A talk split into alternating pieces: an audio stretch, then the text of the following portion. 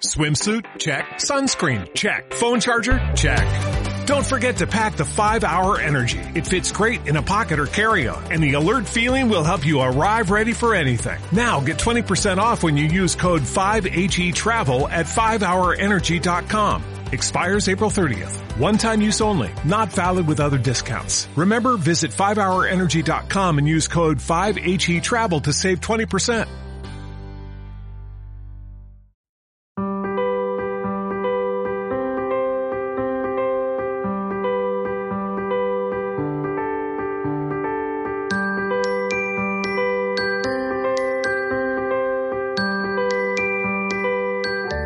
Pensamos que era importante registrar la fundación del movimiento de empoderamiento de las personas que viven con SIDA ahora, antes de que nuestros recuerdos se empañen por completo.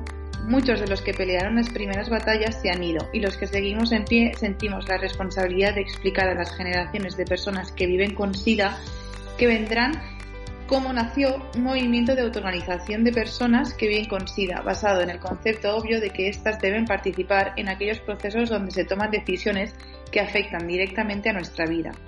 Y así contamos nuestra propia historia para que las generaciones futuras puedan entender cómo, llegamos aquí desde allí. Con esta declaración de Michael Cullen en la conferencia de Denver, recogida en la última publicación de Andrea Galaxina Nadie miraba hacia aquí, un ensayo sobre el arte, el arte y el VIH-Sida, empezamos.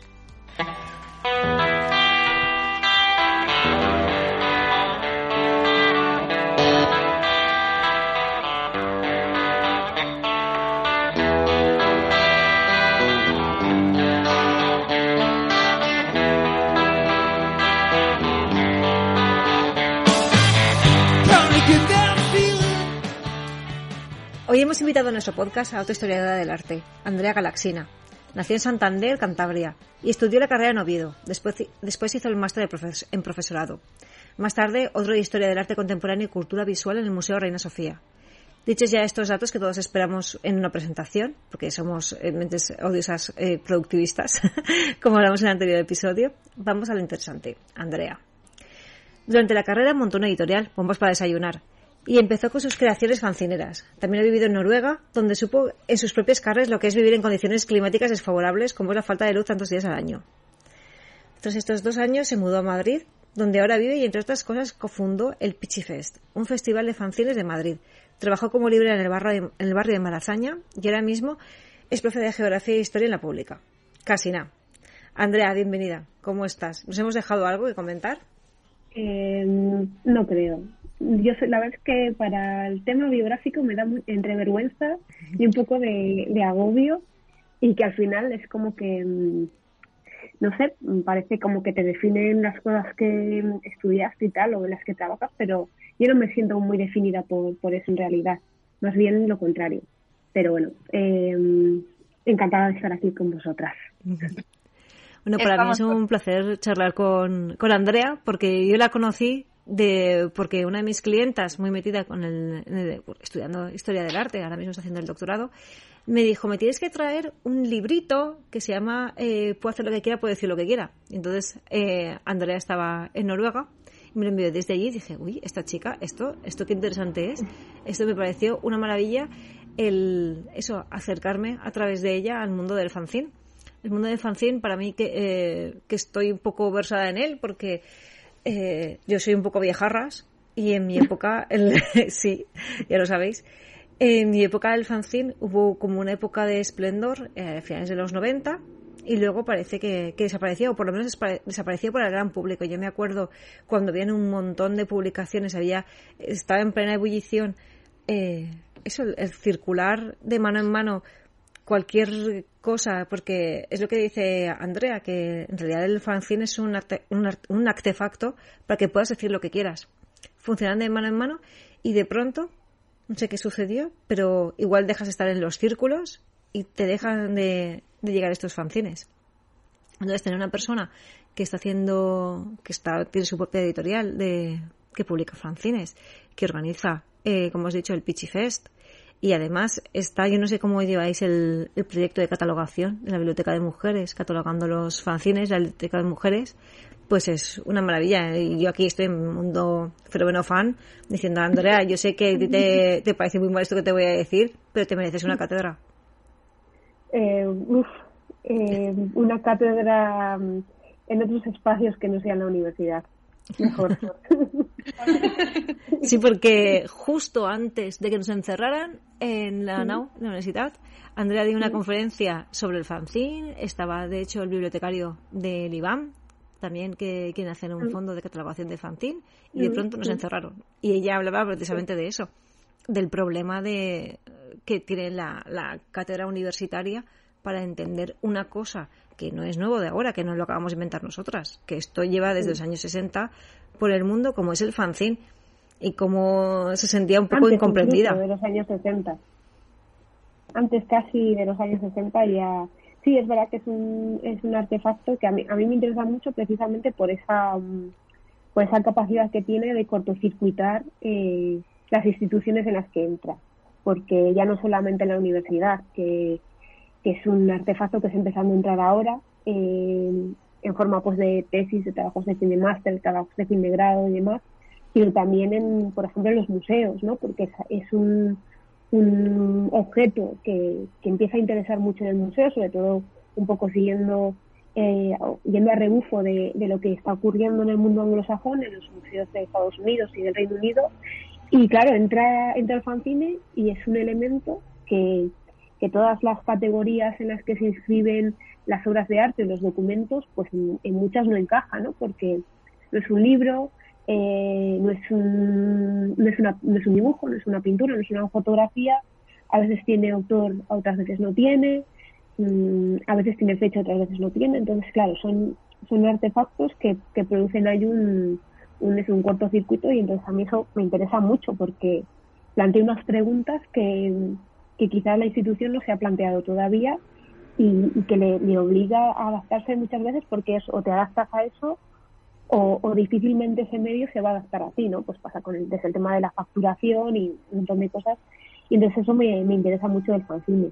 Y, y bueno, pues es verdad que cuando nos conocimos en persona eh, fue justo, pero vamos, en plan, mm, cinco días antes de que empezase el confinamiento eh, que fui a Valencia a dar una charla sobre la teorizar el fanzine y, me acuerdo que estaba allí y ya habían cancelado algunas charlas y tal, pero que estábamos ahí un poco, yo por lo menos un poco escéptica, como, nada, aquí no, bueno, han cancelado algunas charlas, pero no pasa nada, tal, y después, claro, vino pues, pues todo el marronazo. Y, Así que esa charla no se me va a olvidar nunca, nunca. Bueno, fue, y además fue una pasada, una pasada de escucharla, fue, yo os digo, es una maravilla y yo creo que todo el mundo tendría que acercarse un poco al mundo del fanzine y a gente como tú que, lo entendéis, que lo explicáis también, que, que tenéis hecha una genealogía del fanzine, porque es un universo fascinante. Y con lo que decías de la pandemia, yo también me hicieron una entrevista, un periodista, riéndome porque decía, va, si esto son dos semanas.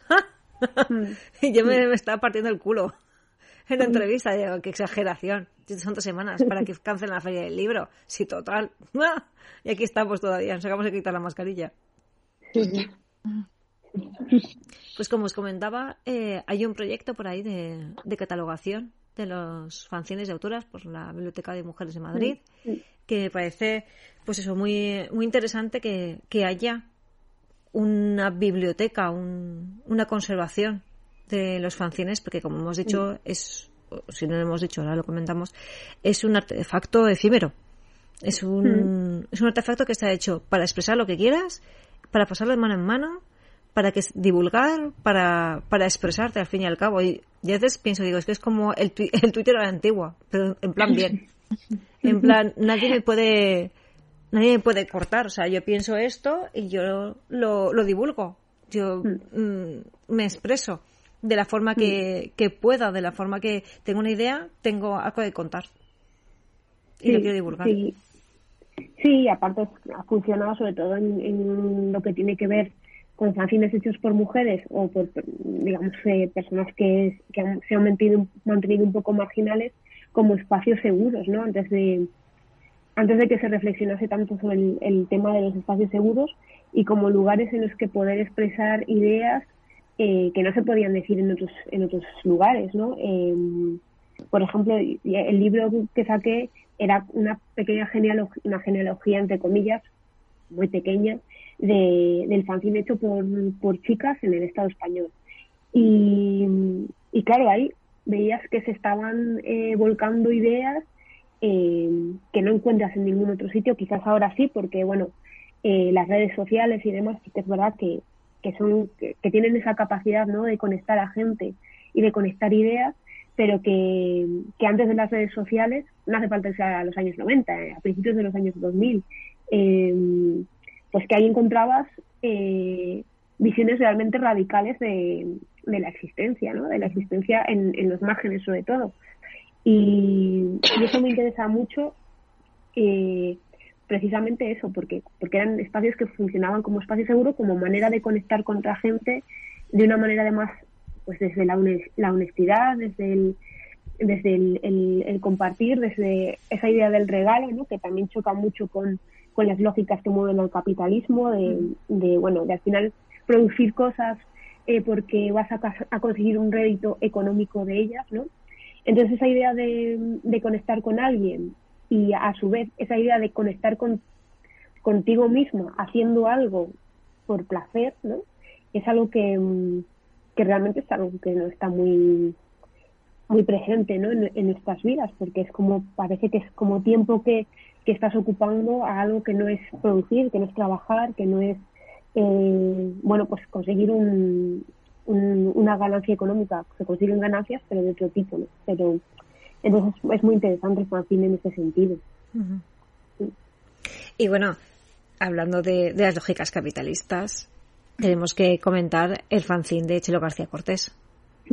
Porque eso yo creo que nadie nos lo esperábamos. Yo no sé si tú te esperabas que de pronto Sálvame, mm, bueno, ir a Sálvame, ir con Chelo y Chelo, porque Aquí en este podcast, en este podcast hay alguna defensora de los sálvames que, dices, bueno, eh, ¿por qué no? Vamos a dar una vuelta a esto.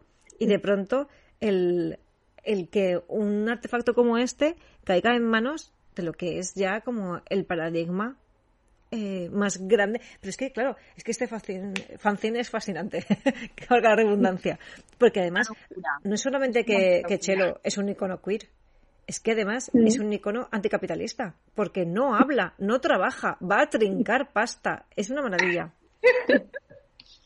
Bueno, la verdad es que para mí lo del fanzine de Chelo, bueno, aparte de ser el, el, greatest hit total de, bombas para desayunar, eh, dio, ha, dado el, que es el mejor momento de mi vida, que es cuando me invitaron a Salvame, porque eso es una cosa que yo ni en mis mejores sueños hubiese imaginado que iba a acabar en Salvame y además con un fanzine, que es como un plan, pues esto es una locura. y, y, hombre, evidentemente yo no pensé jamás cuando lo estaba haciendo que, mm, que, iba, que iba a llegar a, ahí, o sea, a Sálvame literalmente. Es verdad que, mm, que, claro, pues también ves ¿no? cómo funcionan las cosas por las redes y tal, y las cosas que despiertan más o menos interés, pero bueno, pensé que, bueno, pues la gente le iba a interesar, le iba a hacer gracia, le iba, probablemente hubiese gente que, que lo iba a comprar, eh, pero claro, cuando llegó a Chelo, que eso ocurrió al principio de, los tiempos, eh, pues para mí eso ya fue la bomba, que llegase a, manos de Chelo, que, que, Chelo lo tuviese, que Chelo supongo que lo leyó, no lo sé, no estoy muy segura de si lo ha leído, pero verlo lo ha visto. Y además a ella le encantó, pero le encantó realmente, o sea, en plan eh, que me escribió como si yo hubiese hecho, no sé, una cosa grandiosa, que hubiese yo dedicado...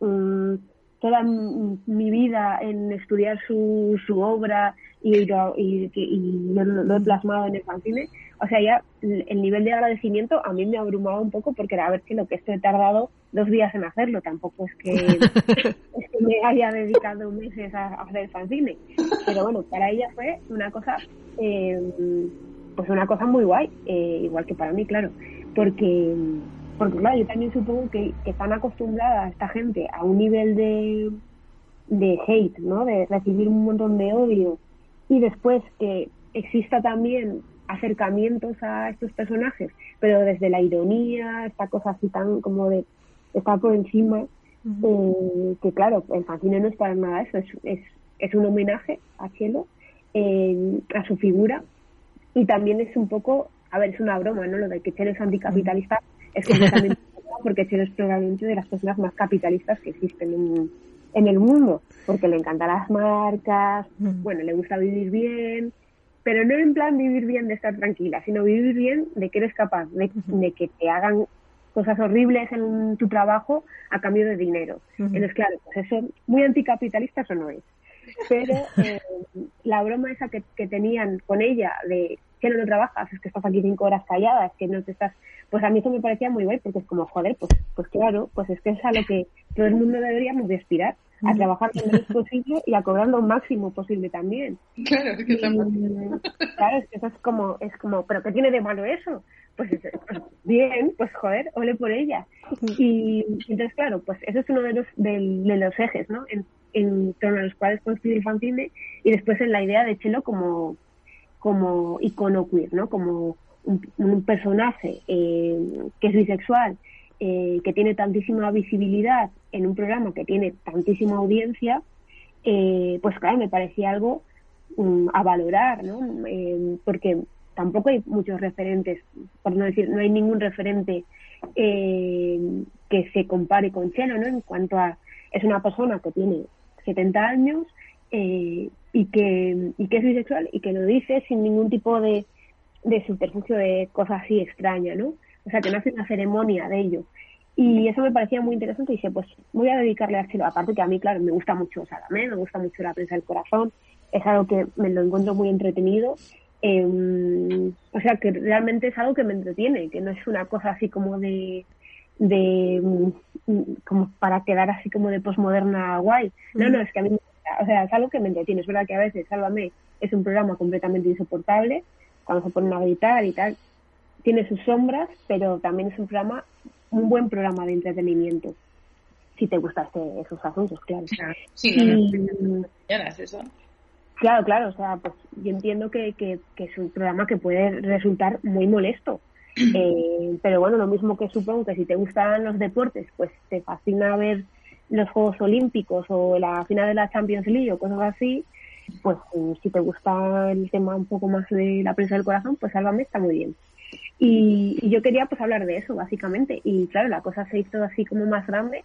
Llegó a Chelo, después me contactaron en Sálvame, que eso fue unos meses después eh, de sacar el fanzine, porque coincidió, me invitaron para, para darle una sorpresa por el cumple de Chelo. Y claro, pues ese momento fue alucinante, fue una pasada. Primero, a mí ya me encantó que alguna vez Chelo en, en el programa dijo que le habían hecho un fanzine muy orgullosa y tal. Y dije, probablemente esto sea eh, la primera vez que en Telecinco se menciona la palabra fanzine. Mm. Entonces ya para mí era como una labor eh, pedagógica increíble, en plan de joder. Y también de ocupación de un espacio. Eso te iba a decir, es que Claro, claro. Y después ya que me inviten allí, que yo vaya allí con un fanzine, que suelte un speech eh, pues ya, eso es como una locura. O sea, realmente, yo cuando iba en el coche eh, a los estudios de Telecinco, o sea, es lo más parecido, yo creo que la experiencia más parecida que voy a vivir, por ejemplo, si me fuese a casar o esas cosas, y es que no te acuerdas de nada porque estás ahí como en una nube. Pues para mí, mi boda, mi experiencia de novia que está mm, para casarse, fue ir a Salvador. Porque yo realmente ese momento no me acuerdo muy bien porque estaba tan contenta era como, qué bien, voy a Sálvame. cuatro horas encerrada en una sala VIP, en que fue como un poco tortuoso, pero, pero da igual, porque fue maravilloso. Da pena.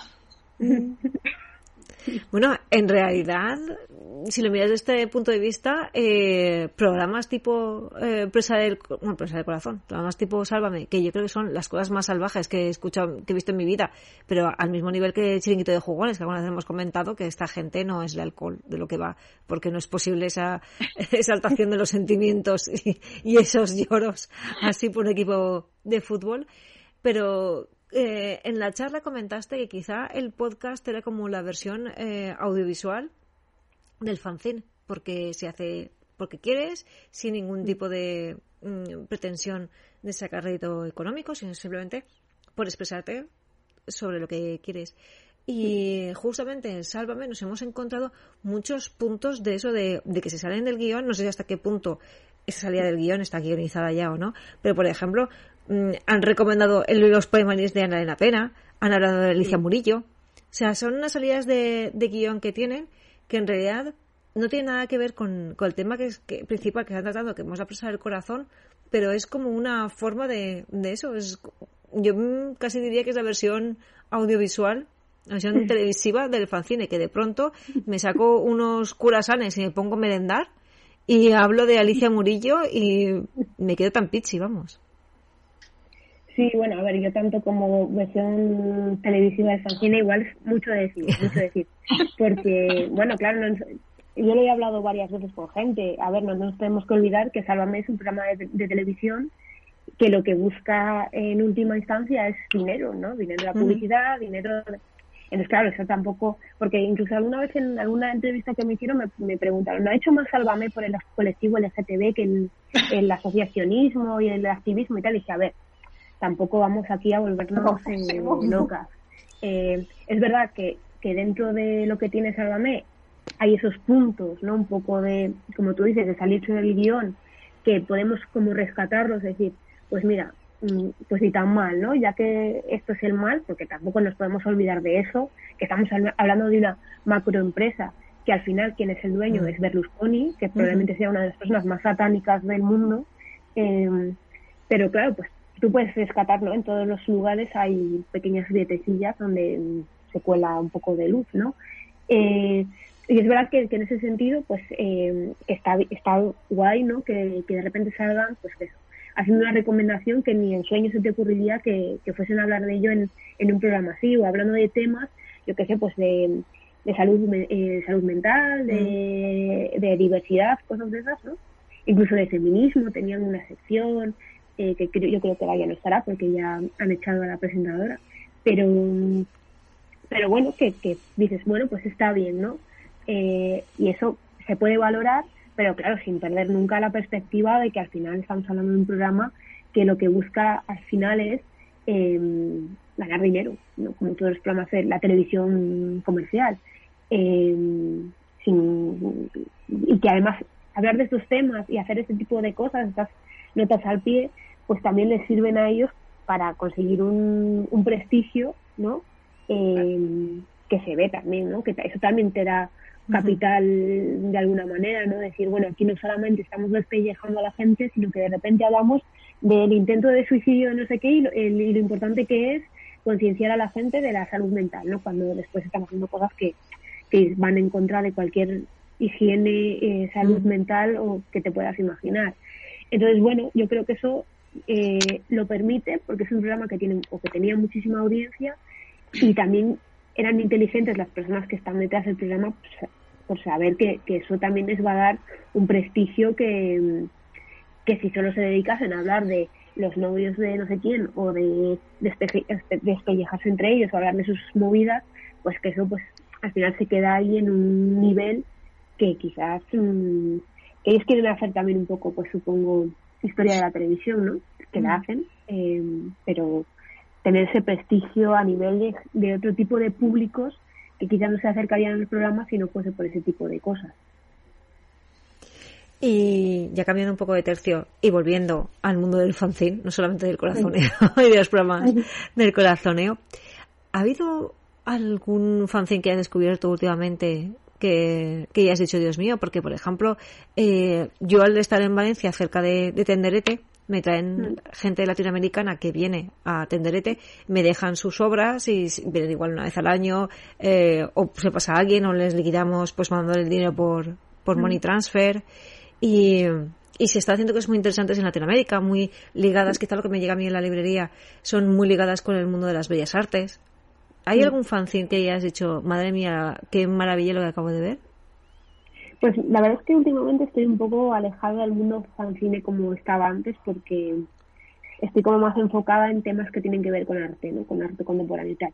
Pero, pero mira, precisamente de México, hace poco eh, compré unos fanzines quizá un poco más grandes de un fanzine de un colectivo que se llama Dinamita, mm. eh, que yo creo que también estuvieron por Valencia. O creo, sí, las tenemos en, libre. y, son como, me gusta mucho porque es como eh, fragmentos de diferentes obras de Hooks, de, o el Orde, creo, y no me acuerdo de quién era la otra. Eh, los, cogen, ¿no? cogen un fragmento y es una manera de. los editan muy chulos. Eh, la verdad es que la edición es, es muy bonita, con unos papeles chulísimos.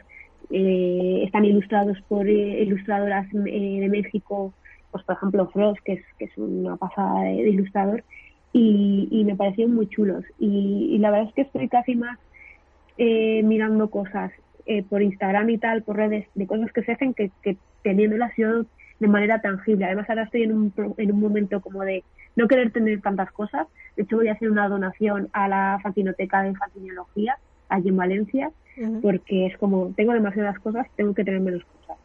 Y, y hace mucho que no estoy como metida ahí en la escena fancinera 100%, pero, pero estas cosas que se hacen en, y además en México, que es un sitio donde se hacen unas cosas eh, increíbles.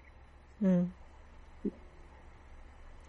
Pues voy a dar paso a mis amigas porque si no me voy a quedar aquí charlando contigo y ya se van a estar aquí calladas como muertas. y así, nada, que la conversación entre Andrea y Alodia. Y para adelante. Vamos a, a seguir con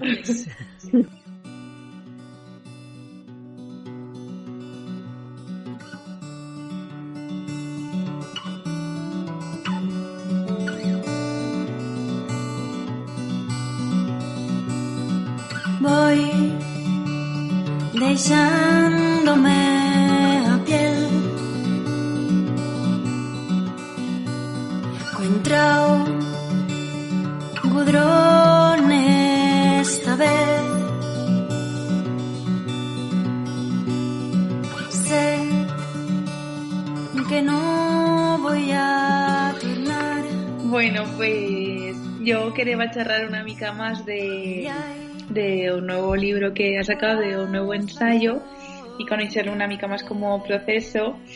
Y por eso pues eso quería principiar charlando y nadie miraba hacia aquí que la verdad que me ha parecido pero interesante porque conforme lo le lleva me parecía una lectura que como que aprendeba muchísimas cosas y datos como muy concretos que o sea, yo sí que soy como muy analítica y tengo esa memoria que no sé de dónde viene pero que se me quedan datos de en mí, no sé qué. Y, y se me ha feito una lectura súper amena de bueno pues de todos estos datos concretos de lo que es la gran epidemia de dos siglos del siglo XX en relación con el arte contemporáneo que la verdad yo no tengo guaire idea y me sentí me sentía como muy ignorante también todo me, me sorprendía mucho. y, y ahora pues en primeras me paría yo de, de saber que, que facio que tomases esa, esa decisión y como una hizo una mica o ensayo. Pues eh, la verdad es que el, antes de, de, de, plantearme hacer el ensayo era un tema, el tema de, del VIH, toda la crisis del SIDA, digamos que en, la faceta o en, el aspecto más político me interesaba mucho y, además en el caso de la crisis de SIDA pues tiene la característica de que fue una, una enfermedad que, tuvo un impacto en el terreno cultural que probablemente ningún otro eh, ningún otro ninguna otra enfermedad en la historia ha tenido ¿no? esa connotación eh, o, esa, esa faceta de impactar tanto en, la creación cultural. Entonces era algo que me interesaba mucho y me di cuenta de que muchos de los artistas que, más me gustaban, que, cuyas obras más me, bueno, más me removían, más me interesaban, eh, eran artistas que habían estado eh, o que bien habían vivido con, con SIDA o bien que habían que, que, les había afectado la epidemia de alguna manera. Es verdad que la mayoría de artistas que, han trabajado en los años 80, en los años 90 eh, del arte occidental, pues les ha afectado de alguna forma, porque estamos hablando de algo que afectó a, millones de personas y que afecta a millones de personas. Y, me interesaba mucho y además eh, era algo que me daba cuenta, primero que se acercaba mucho a, cuestiones que a mí me interesan, que tienen que ver, por ejemplo, con el fanzine, ¿no? Porque estamos hablando de, de que la autogestión fue, fue esencial en los primeros años de la epidemia porque ahí no había, no hubo una intervención de las instituciones públicas hasta prácticamente 10 años después de los primeros casos. ¿no? Claro, el colectivo, el colectivo LGTB, que fueron los primeros afectados, los más visibles en un principio, se vieron obligados a, gestionar todo lo que tenía que ver con su salud, con su bienestar, con su vida. Eh, entonces, claro, me interesaba mucho cómo, cómo, cómo se había eh, llevado a cabo todo esto, ¿no? Y después eh, había en España había muy poca bibliografía sobre el tema, eh, sobre lo que tiene que ver con, con, eso, con el impacto cultural del SIDA, porque es verdad que en, en inglés sí que hay muchas más cosas, eh, pero en español pues había muy poco. Entonces a mí me interesaba mucho hablar, primero llenar un vacío, no es que sea la única libro que hay, porque hay, hay más, pero es verdad que, son libros poco accesibles, ¿no? Porque o bien son libros descatalogados porque es un tema que, que se trató más en los años 90 y que quizás ahora estamos un poco a la espera de un revival, que yo creo que va a haberlo porque porque ahora, claro, muchas personas supervivientes están contando sus historias y se están empezando a publicar y yo creo que habrá seguramente que más pronto que tarde un revival de este tema, pero bueno, era, era bibliografía que estaba principalmente situada en los años 90 y que hoy en día es muy difícil de conseguir, eh, porque son libros que o bien no se pueden conseguir o que son carísimos o que, bueno.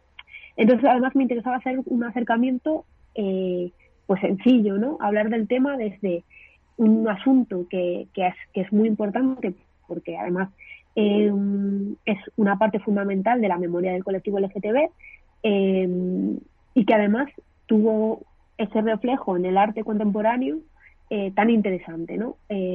haciendo o desarrollando estrategias que tenían mucho que ver pues, con el do it yourself, con, la autogestión, un arte muy urgente, un arte que estaba también un poco a la contra de, de las tendencias del arte que había en los años 80, que eran pues obras muy grandes, muy caras, obras como que, tenían unos procesos creativos muy complejos y aquí estamos hablando pues de pósters, de pegatinas, de camisetas y eso me, me gustaba mucho hablar de ello, primero como reivindicación de este tipo de, de, elementos, ¿no? que siempre se mantienen un poco en un segundo o tercer plano en la historia del arte y después porque porque me apetecía mucho hacer memoria ¿no? de, ese, de ese momento porque es verdad que sí que hay una sensación de que eso es algo que pasó, como muy localizado y que ya se pasó, o sea, ahí no ocurre, no, sigue afectando a mucha gente, eh, sigue habiendo muchos contagios de VIH y, que era como un ejercicio también de justicia y de, y de, intentar pues poner en, un poco en el centro a, todas estas personas que, que, vivieron con SIDA, que muchas murieron de SIDA y, que bueno, me parecía también pues un, un ejercicio un poco reparador de todas esas memorias que se perdieron. Pues alrededor de esto que, comentabas, una de las cosas que, me fació progollo del libro, ya que me pienso que miras de evitar os academicismos y que, y que siga, por decirlo de Bella Traza, eh, un poco alisado de, de ser un, libro de culto, ¿no?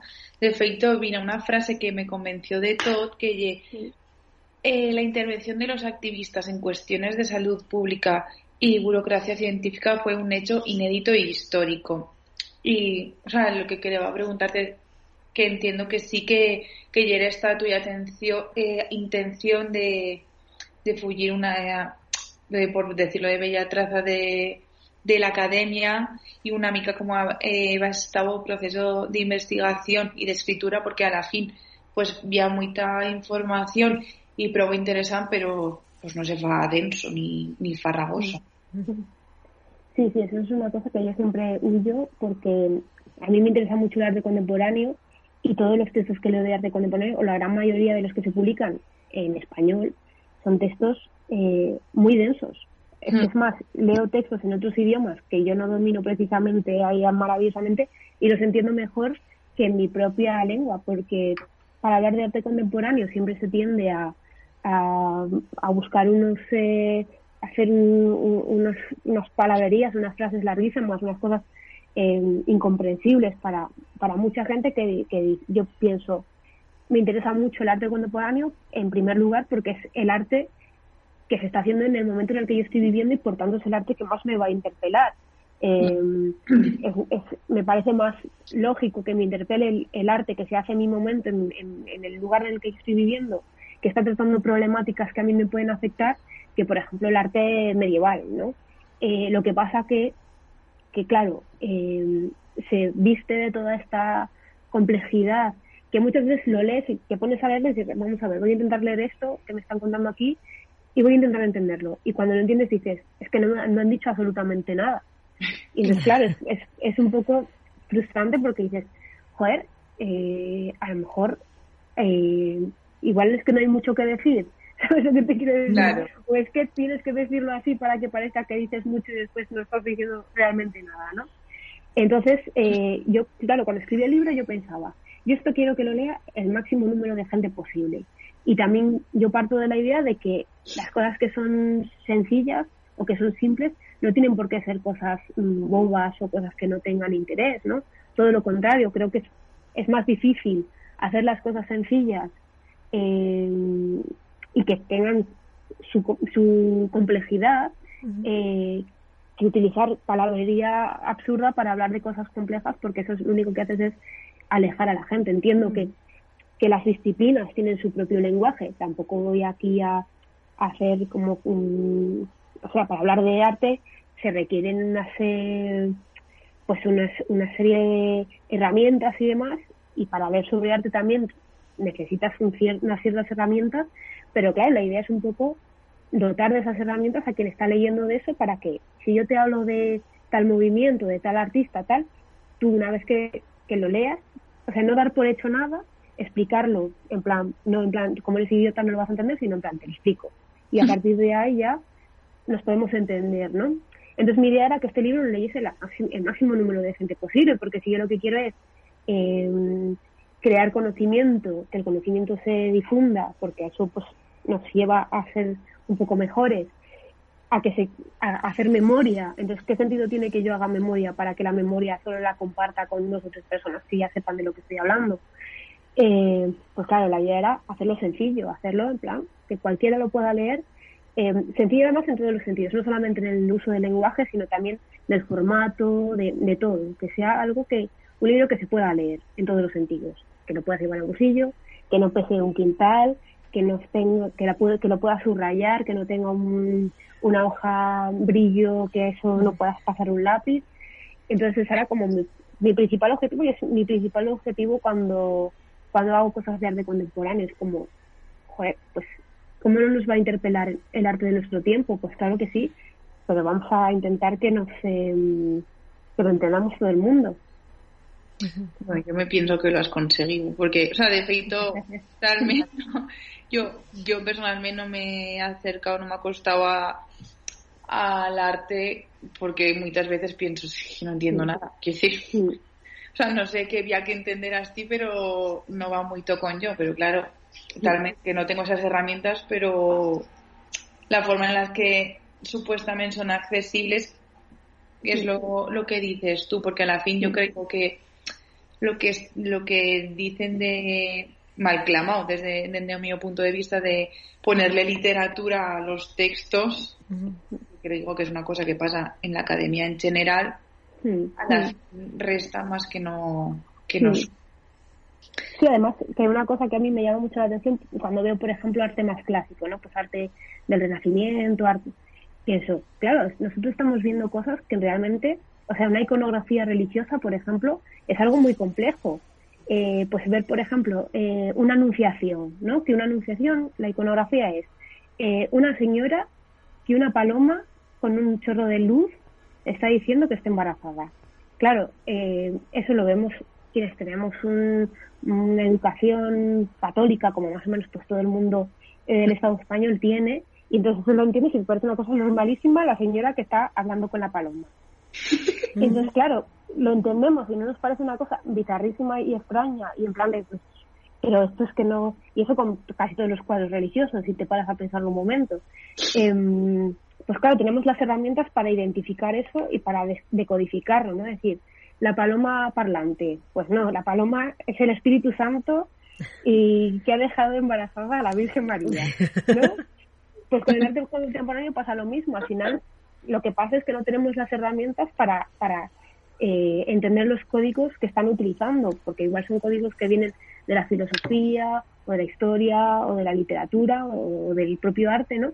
Eh, pero es lo mismo, claro, yo pues, no sé, viendo imágenes de las procesiones y yo estaba flipando porque yo lo veía así y digo, joder, es que esto es una cosa rarísima. O sea, en plan, sacas un muñeco eh, por la calle y la gente se vuelve completamente loca, se pone a llorar. Claro, estoy viendo una persona que no es que no tiene una cultura católica, claro, y lo fliparás porque dirás, pero estas personas, ¿qué les está pasando? O sea, ¿por qué se ponen a llorar con este muñeco? O sea, claro, no entender nada. Pues pues con el arte contemporáneo pasa un poco lo mismo, que es como, pues, igual no tenemos las herramientas que necesitamos para entenderlo eh, y que tiene que ver pues con la educación o con lo que sea, ¿no? Con nuestros intereses, que tampoco hace falta que todo el mundo entienda de todo, pero, pero vamos, que con el arte clásico es lo mismo, o sea, tenemos unas herramientas que nos permiten entenderlo, pero que no las tenga les va a parecer una cosa muy extraña, porque realmente lo es. Total.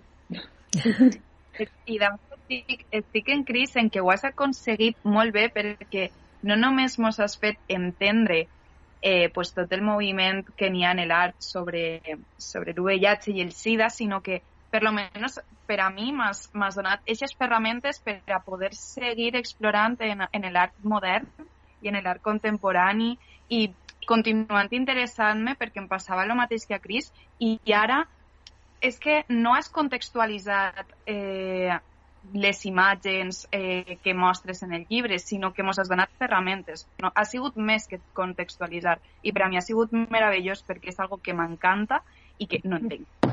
claro. Entonces, moltes gràcies. O sigui, ja és gràcies. Gracias, gracias. Sí, o sea, es que es, es, o sea, para mí un poco es, el libro es una introducción, ¿no? una introducción a, a, primero a lo que supuso la crisis del VIH y después eh, también a, cierto arte que se, porque claro, no sé, mm, cuando hablamos de arte contemporáneo yo supongo que, que, las, que lo que nos puede venir a la cabeza, bueno, no sé muy bien lo que puede ser, pero pues cosas así muy impresionantes, cosas muy grandes, lo que se expone en grandes museos, ¿no? Pero claro, también hay, hay otras propuestas de, que también están dentro del arte contemporáneo, porque además de los artistas de los que yo estoy hablando en el libro, son artistas Mm, que forman parte del canon del arte, ¿no? O sea, que no es que sean gente ahí que hacían las cosas que nadie, no, no, estoy hablando de artistas y de obras que hoy en día están en, el Museo de Arte Moderno de Nueva York, en los museos de arte moderno más importantes del mundo, ¿no? Eh, es como también es presentar ese, hay otras propuestas dentro del arte contemporáneo que son muy estimulantes, que, nos, que, que podemos sentirnos más, que podemos sentir que son más cercanas a nosotras, ¿no? Porque es verdad que también, claro, las obras de arte más famosas o los artistas más famosos, al final estamos hablando de gente que es gente muy gramilocuente, ¿no? O sea, yo, yo que sé, una obra de Damien Hirst, un tiburón en formol, o sea, cosas así, eh, pues es que eso, bueno, pues eh, a mí tampoco me dicen gran cosa, ¿no? Eh, pero hay otras propuestas que tienen además mucho que ver con personas que viven eh, un poco, o que, que, están en un poco en la disidencia, ¿no? Pues el arte feminista o el arte hecho por artistas mmm, que están dentro de las corrientes del feminismo nos interpela mucho más, lo entendemos mucho mejor por lo que decíamos antes, ¿no? Porque al final están hablando de algo que nos interesa, ¿no? O que, o que nos sentimos más cerca. La gente que hace arte con en base a hace la teoría queer, cosas así, pues puede que también nos interese más. O sea, al final es eso, que el arte más mainstream, el arte contemporáneo más mainstream, pues al final está sustentado por discursos que no dejan de ser discursos que interesan a, pues, pues, pues eh, al sistema, ¿no? También, que no pone ahí en, eh, al sistema en una tesitura o que no lo, que no lo está mm, comprometiendo tanto, claro. Porque, bueno, claro, estamos hablando también de, de, del arte, que es un arte que mueve muchísimos millones de dólares y que y que hay unos intereses también que van más allá con, de la creación, el cuestionamiento de, o de otro tipo de cosas, ¿no? Entonces hay que como que buscar un poquito más. En relación a, las influencias, la verdad que leyendo eh, o tu ensayo me ha feito acordanza al Stonebridge Blues y y a Lunática cuando se charra pues del Stonewall y la legislación está tan punitivista que todos están han tenido. Bueno y que Beluns también continúan teniendo como estuvo hasta la ley de peligrosidad social en los 70, 80 españoles y también me ha feito pensar mucho en, en Borderlands de, de Gloria Zaldúa porque lo llera leyendo de vez entre uno y otro. Bueno, o tuyo era un libro del bolso y el de Gloria el de la mesita. Y, y, bueno, y la verdad que me parece propoten la idea que, que, a, que a Manise al principiar el libro de que el neoliberalismo afecta a la vida de las personas más vulnerables y a la, y a la fin pues era cuestión de decidir quién vivía y quién no iba a, continuar viviendo. Sí. Y, y quería preguntarte a mirar qué, qué, lecturas te, te van acompañado en este proceso, si nos recomendarías Belunas o si, no sé qué influencias ha tenido esta, esta mena de investigación. Pues, pues la verdad es que, eh, claro, sobre todo he leído cosas que tienen que ver con, con, la historia del VIH, ¿no? Eh, es verdad que, que todo lo que, toda la bibliografía de, es mayormente en inglés, ha habido, hay autores que, que me han interesado mucho, que me interesan mucho por, por las cosas que plantean. Quizás la autora que a mí más me, me ha influido y que más me, influye en modos de hacer y tal es eh, Sarah Schulman, que se, es una autora de Nueva York que estuvo también eh, involucrada en ACTA en Nueva York. Y, y ella, eh, bueno, escribe narrativa, tiene varias novelas, dos de ellas se, se tradujeron en español en los años 90. Para mí la más importante y de hecho creo que es la, la historia de ficción mm, la que más me gusta de, sobre el tema de la crisis del SIDA es Gente en Apuros, que se lo sacó Alfaguara en el año 93, me parece. Em, es un libro descatalogado, claro, y bueno, se puede conseguir de segunda mano, pero, pero es un libro que, que cuenta muy bien, que tiene el tono de, de lo que era el activismo en esos momentos ¿no? y, los, y a, los problemas a los que la gente que vivía con SIDA se tenía que enfrentar, que iban pues desde el pues eh, la, posibilidad muy alta de que te desahuciasen de tu casa hasta bueno pues el desamparo no eh, en todos los sentidos pues desde sanitario a mm, familiar etcétera laboral también y es una autora que me interesa muchísimo. Además ella ha hecho un trabajo eh, vamos gigantesco recopilando la historia oral de ACTAP que es este colectivo que es probablemente el colectivo de activismo contra el SIDA más importante. Eh, ella tiene un proyecto que se llama ACTA eh, Oral History, que de hecho ahora han, han ha, recopilado las miles de horas de vídeo, porque esto era un, un proyecto en vídeo, las ha recopilado en un libro que se llama eh, Let the Record Show, eh, que bueno, está solamente en inglés, eh, pero bueno, sí, es lo que hay, y, y donde en base, lo, lo articula en, base a distintos temas y entonces eh, recopila pues las, las declaraciones y los testimonios de los diferentes activistas de ACTA. Para mí Sarah Schulman es, es esencial. Y después hay otro autor que es Douglas Krim, que es, eh, un, era un historiador del arte de Estados Unidos, que también es quizá el autor que más, eh, que más ha trabajado o que más trabajó sobre el tema de, de cómo impactó el, el SIDA en el arte contemporáneo. Eh, también estuvo involucrado en ACTAP y además dirigió en la revista October, que es una revista muy, muy importante de, la historia del arte contemporáneo, porque eh, la inician en los años 70 y es como de, las, de los primeros lugares donde se empiezan a incorporar perspectivas feministas, del postestructuralismo, de, de, la, de psicoanálisis en el análisis del arte. Y, y también es un autor que, ha sido fundamental en, la escritura del libro. Y después, pues cosas así como más no sé, cosas de cine, eh, música también mucho, eh, canciones, pues como que de repente todo eso eh, se hizo así como una costelera en mi cabeza y, un poco de ahí sale, sale todo el libro. Pues ya para ir rematando, una de las cosas que más goyo me en el libro también son esos alegatos de, a la memoria colectiva ¿no? y a los procesos de principiar pues, de forma individual en tal o colectivo y rematar en lo político. Y, y eso quería preguntarte si has feito tú o, o mesmo recorrido en esta investigación y si se te ha quedado bella cosa amagada que pueda ser como o principio de un nuevo proyecto o ya es como estás en otros lares. Pues eh, es verdad que, eh, a veces pienso, uff, tengo un poco de empacho de sida, ¿no? Como de, estoy todo el rato hablando.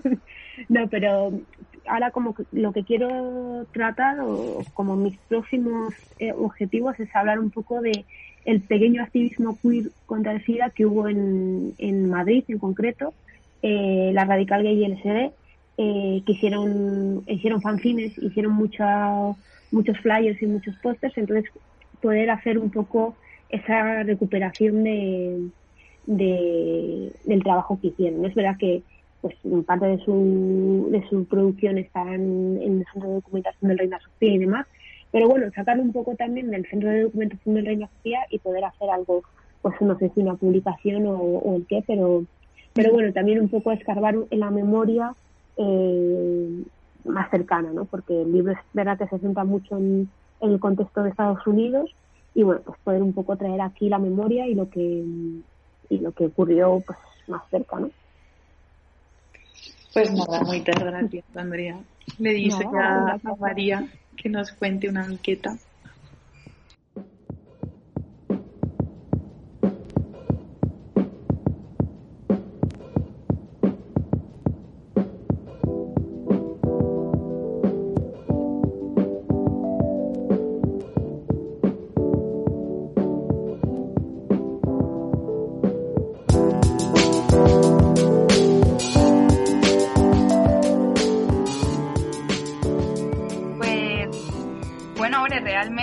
És el que em passa per ser la última i jo soc contenta perquè, Andrea, és que mos ho has deixat tot superclar, mos has un munt de coses i jo tenia moltíssimes preguntes que fer-te, així que van a ser molt concretes perquè realment ja has contestat a moltes d'elles.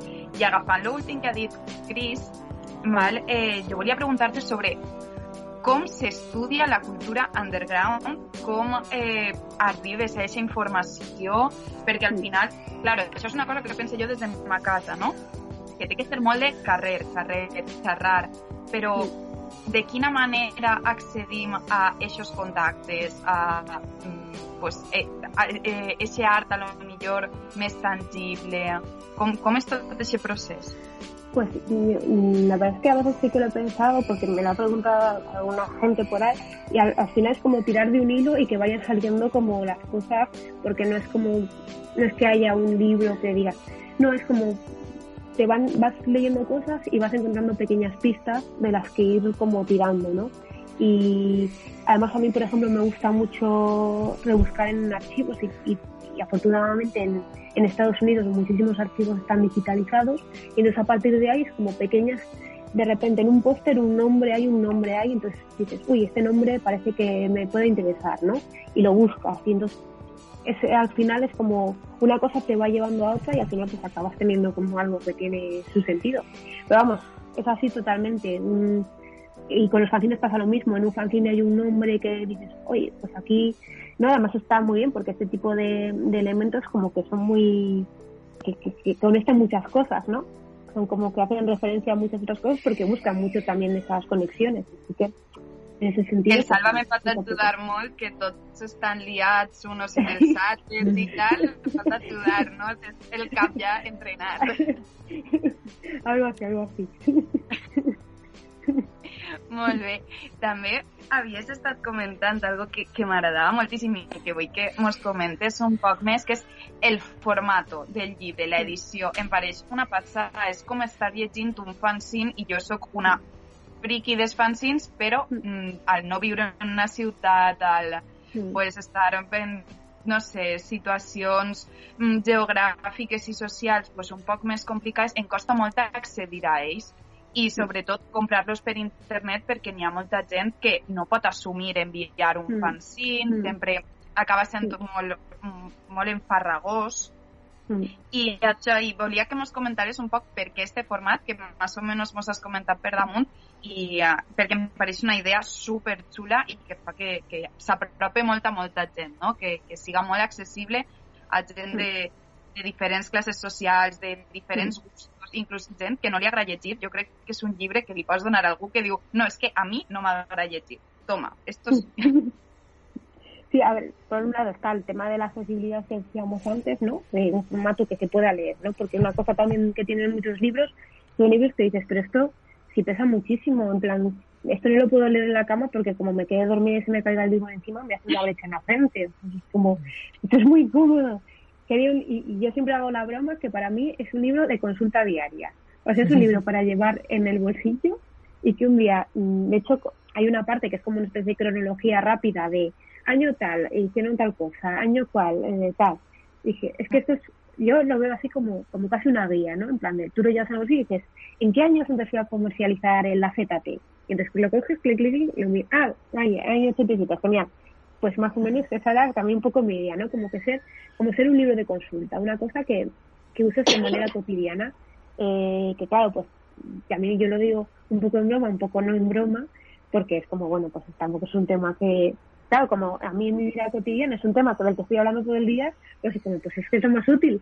Y poderlo llevar en el bolsillo del abrigo y poder sacar el libro y decir, ah, sí, sí, es verdad, aquí está. Y, y además eso, a mí me gustan los libros que se puedan leer. Mm, no me molesta, por ejemplo, que un libro se estropee, que es algo como, por ejemplo, haciendo, mm, hablando con la imprenta, dije, yo no quiero que vaya plastificada la, la cubierta, quiero que vaya así como sin plastificar. Y nos dijeron, bueno, bajo tu responsabilidad. Mm. Como, sí, sí, claro, bajo mi responsabilidad. Digo yo, o sea, no me importa que un libro se estropee, porque al final, mm, yo qué sé, yo no quiero que dentro de 3.000 años, eh, en las ruinas de nuestra civilización, esté mi libro ahí como si no hubiese pasado nada a través de él, ¿no? me da igual, me da igual que se estropee, no pasa nada. Mm, además, como es un libro que yo quiero que en, más pronto que tarde esté en internet el contenido, pues que no pase nada, que si lo necesitas consultar, lo puedas consultar también online. Y es un, es un libro que quiero que se use, que se lea, que se doble, que puedas marcarlo, que puedas pegarle cosas. Mm, para mí eso es importante. O sea, no quiero una cosa de, de museo, una cosa que tengas en la estantería. Quiero algo que lleves en el bolsillo. Pues voy a confesar una cosa. Ay, la has plastificado. No, no, no. Ay, de la forrado. Ha cogido el forro del libro y la ha forrado. Lo tenía subrayadito y con posits y de todo, porque además me lo leí en el tren este kilométrico Valencia-Zaragoza, o sea, tuve cinco horas para disfrutar de este libro y el otro día lo llevaba en el bolso y se me salió del tupper de, de fresas que llevaba todo el caldito.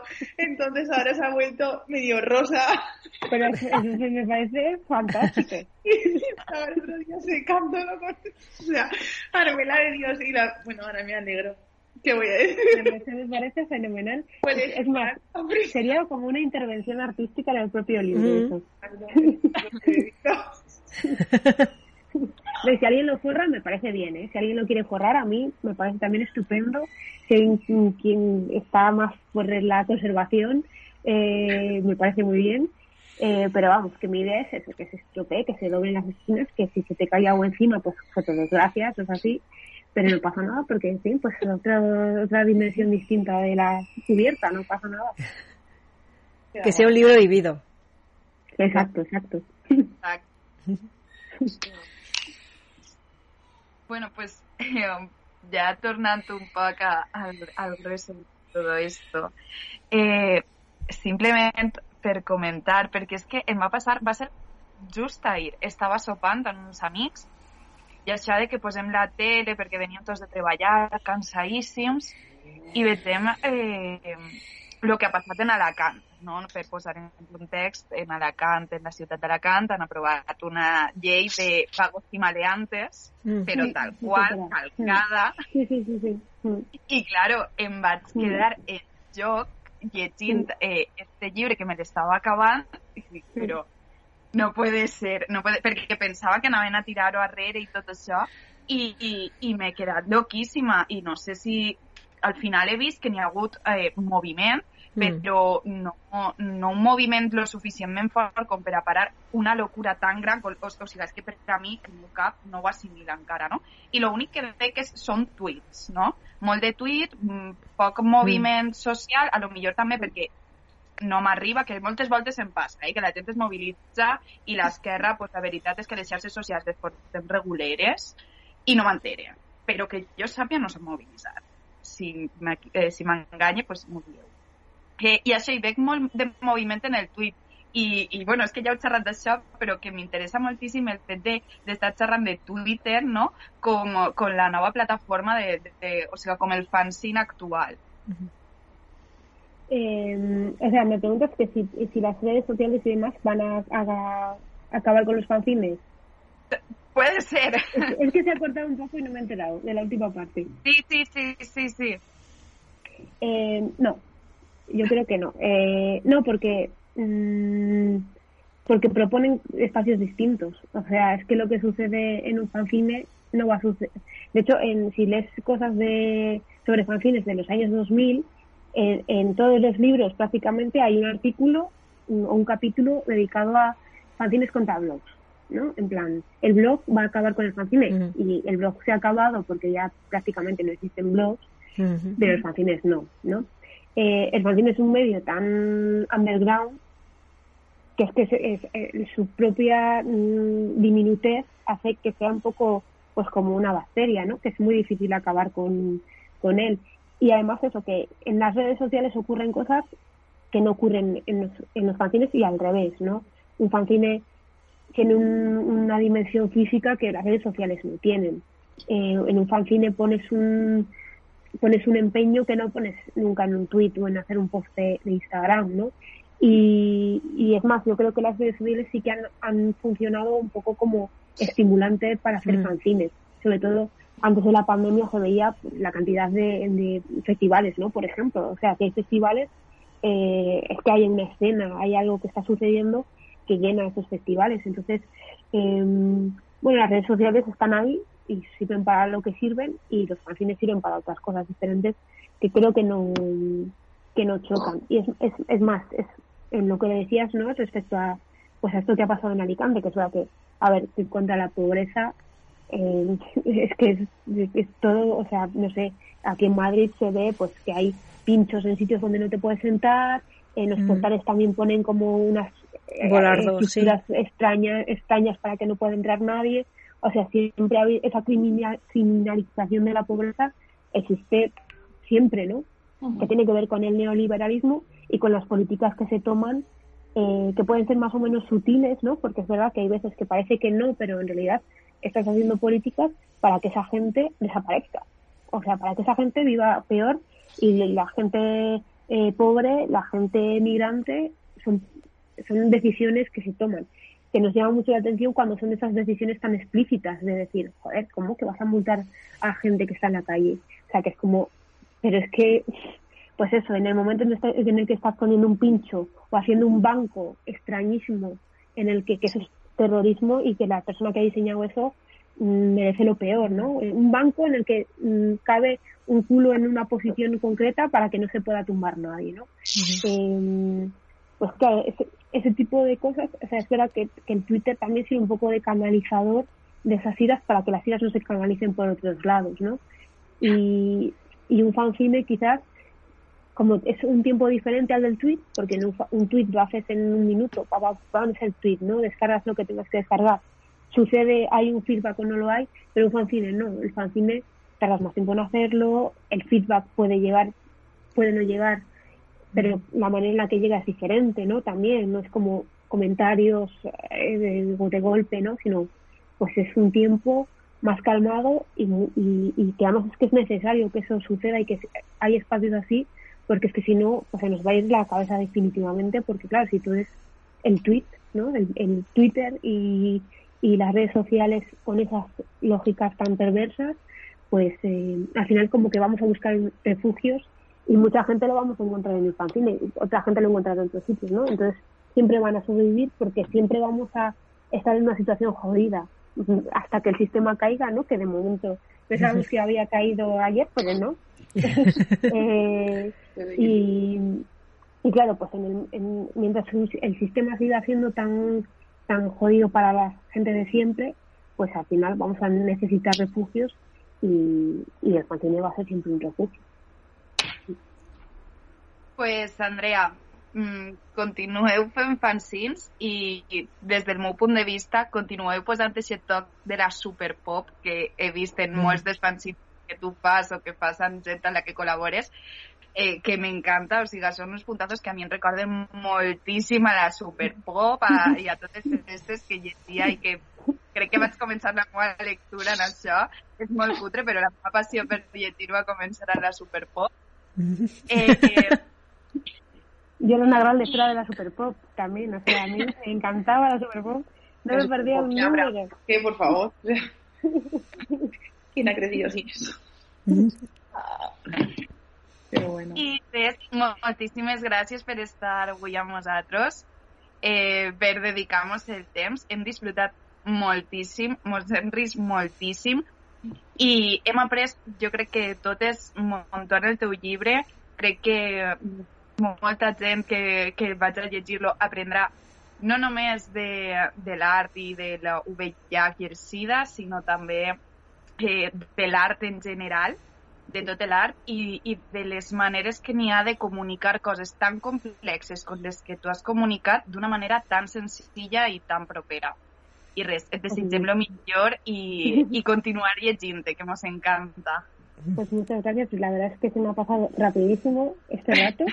y nada, la verdad es que me voy con la autoestima muy alta. bueno, y esperamos que dentro de poco esté Andrea por la libre en algún momento, porque además eso va a ser el acontecimiento total. Más pronto que tarde, más pronto que tarde, que a ver si tengo que ir a Valencia sin que haya una pandemia de por medio, pues, ni cosas raras. Exacto, sin que los gobiernos reptilianos o algo de esto. exacto, exacto. Algo nuevo. gracias, Andrea. Muchas gracias. Muchas gracias. Que vaya bien, cuidaros. Pues con esto nos despedimos. Hasta el próximo podcast, para el mes que viene, con una invitada que nos hablará pues, pues de ciencia. Vamos a cambiar un poquito.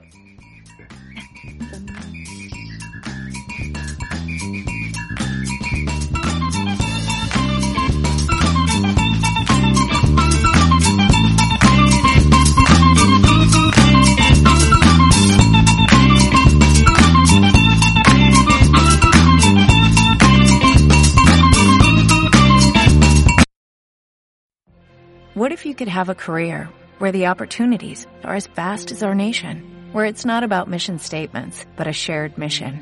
At U.S. Customs and Border Protection, we go beyond to protect more than borders, from ship to shore, air to ground, cities to local communities. CBP agents and officers are keeping people safe. Join U.S. Customs and Border Protection and go beyond for something far greater than yourself. Learn more at cbp.gov/careers.